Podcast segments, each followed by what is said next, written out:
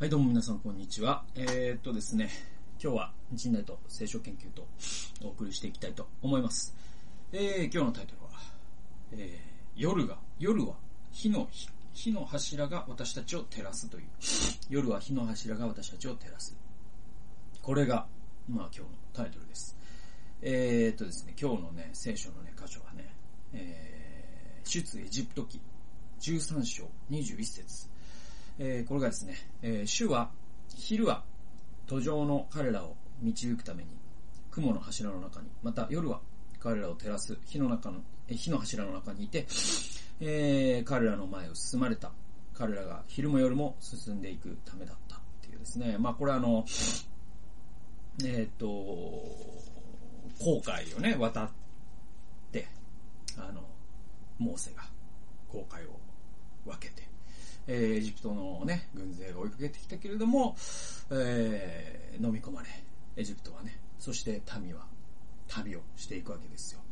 そしてカナンの地をめがけてですね、40年間、まあ、荒野の旅をするわけですけれども、その中でですね、すごく大事なのが、あこの、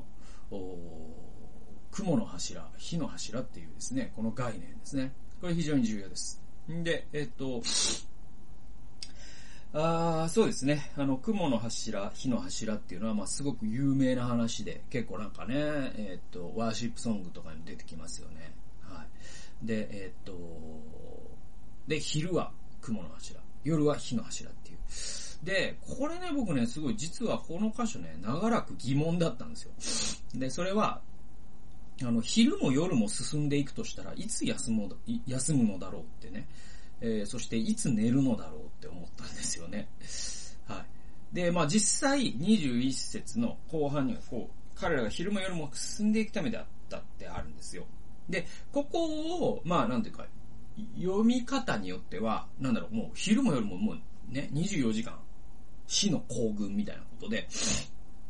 もう休まずに、もうなんか歩きながら、脳の半分は寝てみたいな、イルカみたいなことをしながらですね、あの、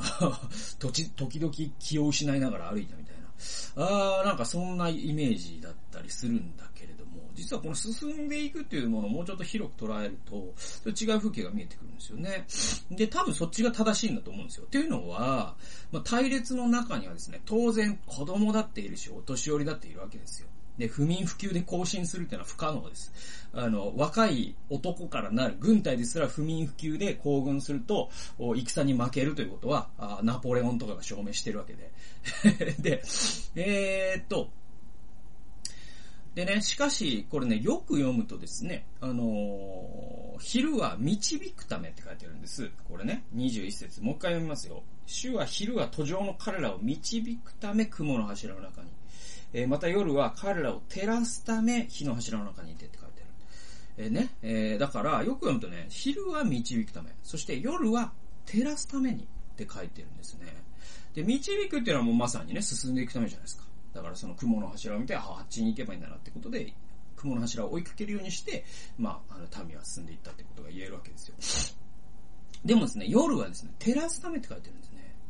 ってことはこれ進んでいくというよりも、この民が宿営をするのに必要な炎だったわけですよね。その火っていうのは。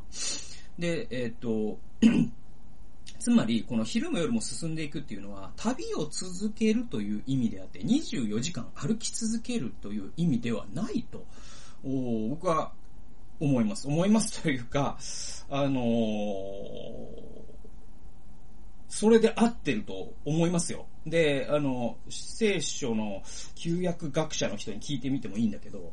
あの、多分それでいいと、大丈夫だと思います。そ れで、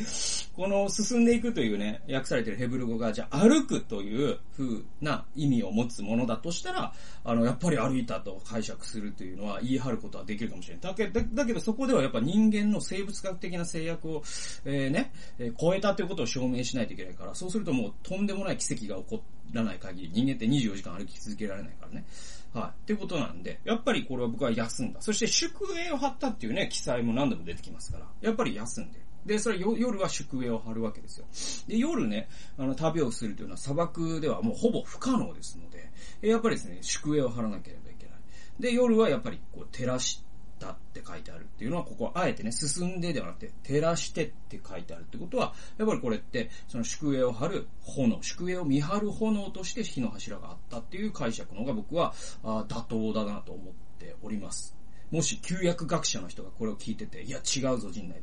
という方がいらっしゃったら僕までメールください。で、で、あのー、なので、あのね、もしね、じゃあ、この、もしこの火の柱がなかったらどうなったかってことを考えると、夜にね、彼らは砂漠の中で明かりのない状態になるわけですよ。で、そうするとね、隊列は乱れるし、野生の脅威ですよね。まあ、いろいろガラガラヘビとかいたでしょうよ。ね、で、なんかいろんなこう、コヨーテとかさ、なんかそういう野生動物いたでしょう。ね、そういう毒蛇、サソリいたでしょう。で、だから、死人も出たかもしれないですよね。はい。で、暗黒の恐怖。えー、で、またその、ね、襲われる恐怖っていうのがあるから安心して眠れなかったかもしれないですよね。で、あるいはその火を焚くにも十分な燃料って供給されてないはずで、当時だとその技術的にはあの火を焚くには焚き木がないといけないし、あとなんかランプ的なもの？油か、やっぱり油にね、なんか紐を入れてみたいな、いわゆるアルコールランプの簡単なやつみたいなやつは作ることがきっとできたでしょうから、当時の技術で。ただその油どっから持ってくるの問題みたいなのもあるわけだし、で、多分十分な燃料は供給されてなかったはず。って考えると、この火の柱っていうのはやっぱり彼らのライフラインだったはずで。だから、あの、焚き火っていうのはやっぱりこう野宿をね、一度でもしたことのある方なら、焚き火がないとちょっと厳しいぞというのは分かっていただけると思うんですけれども、えー、主ご自身が彼らの焚き火となったわけですよ。で、これがまあ実際に起きたことなんじゃないかというか、ここで言われていることなんじゃないかということは僕は思うわけですね。で、彼らが安心して眠ることができるように、主は火の柱で彼らを照らしたわけですね。これだから、その21節の導くために雲の柱、照らすために火の柱って書かれて、書き分けられているっていうのが僕は大事なことだなと思います。で、そう考えるとね、この物語って整合的に読むことができますよね。そして私たちの導かれる神のイメージも変わるというか、あの、神のイメージっていうのもなんかこう、えー、な、あの、もし、えー、昼も夜ももうね、進んでいったっていうイメージだともう鬼軍曹のような神なわけですよ。昼も夜も更新せよと。眠るなと。もう脳を片側ずつイルカのように眠れるように訓練せよとね。そんな鬼軍曹のような神ではなくてですね、えー、昼は確実に雲の柱で導き、夜は私たちが安心して休めるように私たちを柔らかく照らしてくださる。そのような優しい神というのが我々の前に立ち現れるんですね。そしてこの神の方が我々が信じている神の実像に近いと思いますね。ですから、あの、あの、僕らって、なんだろうな、まあ、あの、どんな期間でもいいですよ。1年間でこういうことを達成したいでもいいですし、1ヶ月でこういうことでもいいですけど、僕らってまあ、10年間でもいいですよ。進んでいくわけじゃないですか。ね、皆さんにはなんかビジョンがあって、えー、そして進んでいってるかもしれない。で、進んでいってるかもしれない中で、なんだろうな、その、昼も夜も休まずに進んでいくなんてことは人間できるようには作られてませんから、その進んでいくということの中の半分ぐらいは休むということも含まれているっていうことを僕はこの雲の柱、火の柱っていうことが教えてくれるんじゃないかなと思うんですね。で、まああの、まあいろんな本でね、指摘されてますけども、僕らが、あの、まあ20世紀のね、なんというかね、こう、すごい近代主義的なと言いますか、あすごく上昇志向的なと言いますか、あいわゆるその右肩上がりのね、経済の中で24時間働けますか的なね。で、神って24時間働けますかって絶対言わないです。神が言わない第1位の言葉は24時間働けますかです。働けません。以上。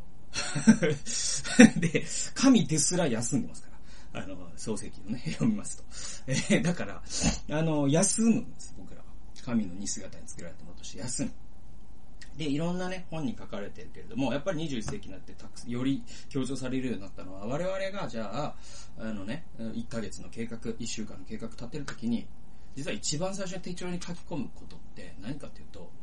どこで休むかってことなんですよ。はい。で、これが上手な人って結構長期的に成功するんです。で、これが下手な人は短期的には成功しますが、長期的には挫折する可能性が高いです。なぜなら人間は休むようにできているから。で、えー、手帳の中に一番最初に休む日をちゃんと書き入れる。まあ、1年間だったらこの1週間は夏休み取ろうとかですね、1ヶ月だったら、あこの週末とこの週末は特に休もうとかですね、1週間だったらこの日の午後とこの日の午後を2回に分けて休もうとか、この日丸1日休もうとかですね、そういう予定を書くと。で、そこに誰かがじゃあこの日空いてるって言ったら空いてませんと言ってください。僕は言うようにしてます。なぜなら休むという予定があるからです。で、休むというのは本当にそれぐらい大事なことです。で、これは僕僕なりのその安息日を守りなさいという実会の規定のを守るという僕の立法の守り方が休むということを手帳に書いてそれを、え予定があるものとして他の予定を入れないということが僕の実践でございます。で、皆さんも参考にしていただければ嬉しいなと思いますね。えー、なので、あの、休むということをやっていくというのはやっぱ長期的に人生というのは長いですからですね、短期的に休まずに、えー、いけたとしても、えー、それはいけてるように見えるだけで、えー、いつか何かしらの、まあ、病気として襲ってきたりします。僕は実際一度そのような病気になり、えー、2年間、えー、まあもっと前後含めれば4、5年棒に振りましたから、あその僕が言うので間違いないと思います。なので、えー、火、雲の柱、火の柱ということを思い出すときに、この火の柱というのは休むための柱なんだということを、え、皆さんで、えー、思い出しながらですね、長期的に皆さんが成功していけるように予定を組んでえー、こんなことをね、聖書から学んでいってはいかがでしょうか。そんなわけで、えー、今日も、えー、最後までご視聴いただきありがとうございました。それではまた次回の動画及び音源でお会いしましょう。さよなら。